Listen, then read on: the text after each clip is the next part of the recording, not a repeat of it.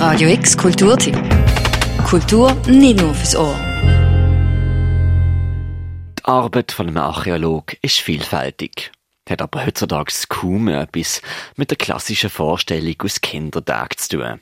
Vergessen also das Absteigen in vergessene Unterwelten, vergessen Indiana Jones, ja vergessen sogar ein Stück weit das feine Umpinseln an staubigen Objekten.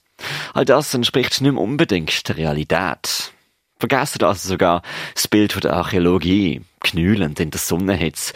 Die Realität, die uns von der Kantonsarchäologie Basel-Land letzte Woche präsentiert worden ist, zeichnet ein Bild von Binnigen bei einer Baustelle im Winter im Schnee. Pinseln die Baselnde äh, Archäologen, den gibt es praktisch nicht mehr. Also wir arbeiten mit Bagger, wir arbeiten mit Dömper, wir arbeiten mit schwerem Gerät zum Teil, wenn es sein muss. Wir stehen einfach dort auf Bremse, wo es wirklich sensibel wird, eben wie zum Beispiel bei den Gräbern mit Beigaben.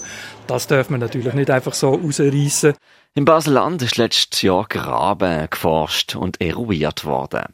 In einer Pressekonferenz hat man letzte Woche einen kleinen Einblick gegeben. Und so haben wir auch den Kantonsarchäolog Dr. Reto Marti gefragt, wie es seinem Team im Baselbiet dann so ergeht. Ja, ich denke, wir sind jetzt wirklich, das kann man sagen, wir sind in einigen Bereichen sind wir fast so ein bisschen Pionier, was so Einsatz von digitalen Technologien anbelangt. Das ist für uns sehr wichtig, weil wir einfach eben knappe Ressourcen haben und das zwingt uns dazu, wenn wir effizient sein dass wir die Technologien einsetzen. Ich denke, das wird noch so weitergehen. Ich denke, was vor allem ein grosses Potenzial birgt, ist so die digitale Dokumentation im dreidimensionalen Bereich. Computer, Tablets, Tachymeter, Digitalkameras und Laserscanner, all das sind wichtige Utensilien im Alltag von einem Archäolog. Archäologie nämlich ist heutzutage Rennen gegen die Zeit. So viel wie gebaut wird und Stadtverdichtung als politisches Credo gilt, die mir gar nicht mehr nach, alles dokumentieren und festzuhalten.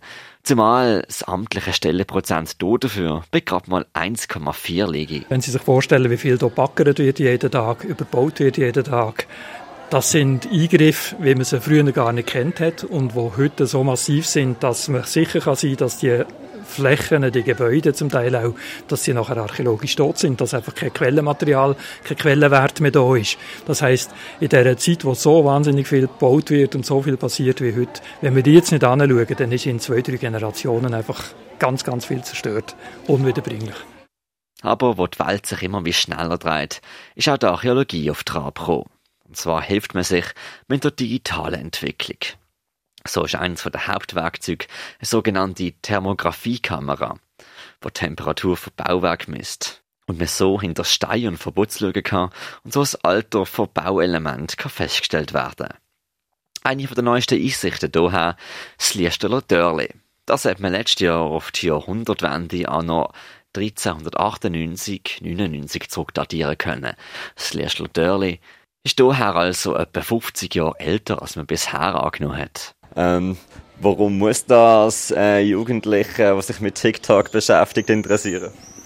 Also wenn er sich nur für TikTok interessiert, dann ist klar, dann muss er nicht interessieren. Das ist seine freie Entscheidung. Aber wenn er sich zum Beispiel dafür interessiert, warum dass er jetzt in diesem Liestel äh, lebt, warum dass das Liestel da überhaupt so ein Tor hat, so eine Befestigung.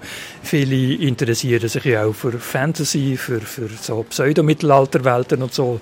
Da geht es ja auch um Auseinandersetzungen, um Festungsanlagen, um Torbauten und alles Mögliche. Und äh, Substanz, die Informationen für die Fantasy-Geschichten, die kommen ja alle aus der Realität oder sehr viele kommen aus der Realität. Also die Welten, die hier geschaffen werden, auch bei Herr der Ringe, da, sind ja, da ist ein Heer von Archäologen dahinter, wo die Leute auch beraten, wie so eine materielle Kultur aussieht, von einem, so einem Volk, von einem sogenannten. Oder? Da sind eigentlich reale Informationen dahinter. Erst dann wirkt es wirklich echt und gut und überzeugend. Die Dichterin Maya Angelou ist eine von denen die mal gesagt hat, wer wissen will, wo er ahnen möchte, muss wissen, wo er herkommt. Und wer in der Vergangenheit graben will, der muss mit der Zeit gehen. Und so bemüht sich auch der Kanton, die Funde und Erkenntnisse einigermaßen anschaulich darzustellen.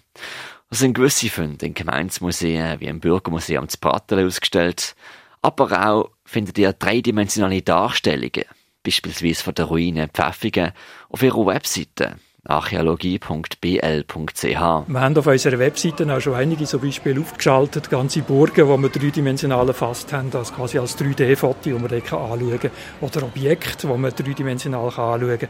Und das gibt einem schon einmal einen Mehrwert, gibt auch einem normalen äh, Mensch, der jetzt nicht speziell mit Archäologie sich befasst, nochmal einen anderen Mehrwert, wenn man die Sachen wirklich in der dritten Dimension anschauen kann. Hat der Archäologe jemals fertig graben? Also wenn, wenn so weitergebaut wird wie heute, vielleicht wirklich dann eines Tages, aber ich denke, der Fundus, ich sage immer, die archäologische Ressource ist eine endliche Ressource, also irgendwann ist Schluss, aber im Moment haben wir sicher noch sehr viel zu tun in den nächsten Generationen. Und so grabt, dokumentiert, filmt und forscht man weiter. Wer ganz genau wissen will, wo die Baselbieter Archäologie gerade steht, findet den ganzen Jahresbericht auf ihrer Webseite archäologie.bl.ch. Für Radio X, der Mirka Kempf. Radio X Kulturtipp. Jeden Tag mehr. Kontrast.